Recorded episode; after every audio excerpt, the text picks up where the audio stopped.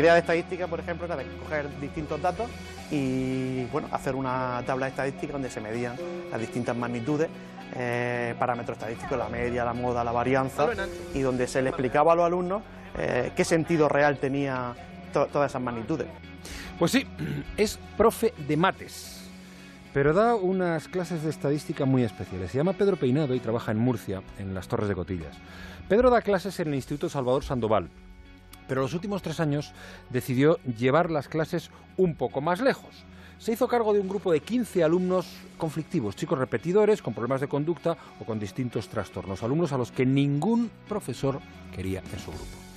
Decidió implicarse a fondo, convencido de que había otra manera de ganarse a esos chicos.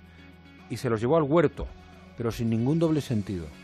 En un terreno cercano, los chicos y el profesor plantaron pimientos, berenjenas, calabacines, pepinos, en busca de las matemáticas. Fueron meses de seguimiento, de mediciones, cantidad del agua, tamaño de las hojas, grosor de los tallos.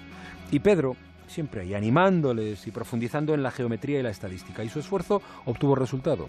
Los chicos han mejorado un 30% su rendimiento y el 80% ha acabado sus estudios de forma satisfactoria. Pedro lo tiene claro. Llevamos años dando solo números a estos chicos. Toma un 4, suspenso. Pero ellos lo que necesitan es recuperar la autoestima y la confianza en sí mismos. El proyecto de Pedro, Plantando Números, ha recibido el premio Giner de los Ríos concedido por el Ministerio de Educación y el BBVA.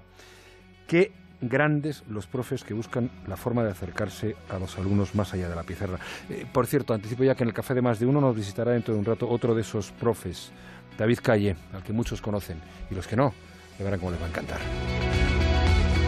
Más de uno. Juan Ramón Lucas.